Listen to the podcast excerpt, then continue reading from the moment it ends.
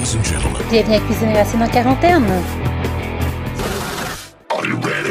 Bonjour, mon nom est Serge Laporte de Cuisine et Racines. Bienvenue sur notre podcast du 29 avril 2020, donc euh, épisode numéro 29.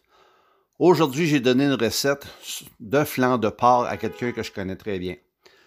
Donc, euh, je me suis aperçu que c'était une viande qui était relativement méconnue, à part que quand on mange du bacon, quand on mange des oreilles de Chris, ou pour les gens euh, de la rive sud de Valleyfield plus exactement, des grillades. Mais pour le ça, on fait quoi avec ça?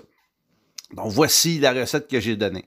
Premièrement, je retrouve sur le marché, au supermarché, une boucherie, des morceaux de flanc de porc. Donc, j'essaie d'avoir un morceau à peu près un pouce de large.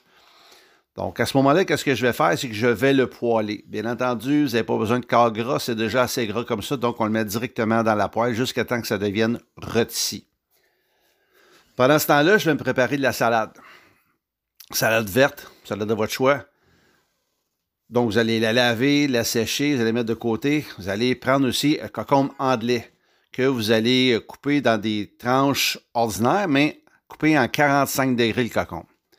Et bien entendu, moi, qu'est-ce que j'aime bien, c'est de me trancher en fines lamelles de l'ail. Donc, qu'est-ce que je fais? Quand, que quand mon morceau est prêt, mon morceau de flan est prêt, je vais le couper dans des grosseurs que moi je vais avoir. Je vais prendre une feuille de salade. Je vais mettre le morceau de flan de porc, cocombe par-dessus et mon ail cru. Tout est cru. Donc, je fais comme une espèce de wrap ou tout simplement comme une espèce de sushi, si on veut, de flan de porc. Et je vais le manger tel quel. C'est excellent. Je vous en parle présentement et l'eau me vient à la bouche parce que c'est bon. C'est sûr que c'est gras, donc c'est pas quelque chose qu'on mange à tous les jours. Mais ça peut être une entrée intéressante euh, dans l'après-midi avec une bonne bière ou tout simplement un verre de vin. Et puis, euh, vous me donnez un compte rendu là-dessus. Vous pouvez nous suivre sur Facebook, sur Twitter, sur Instagram, sur Pinterest, sur notre site Internet.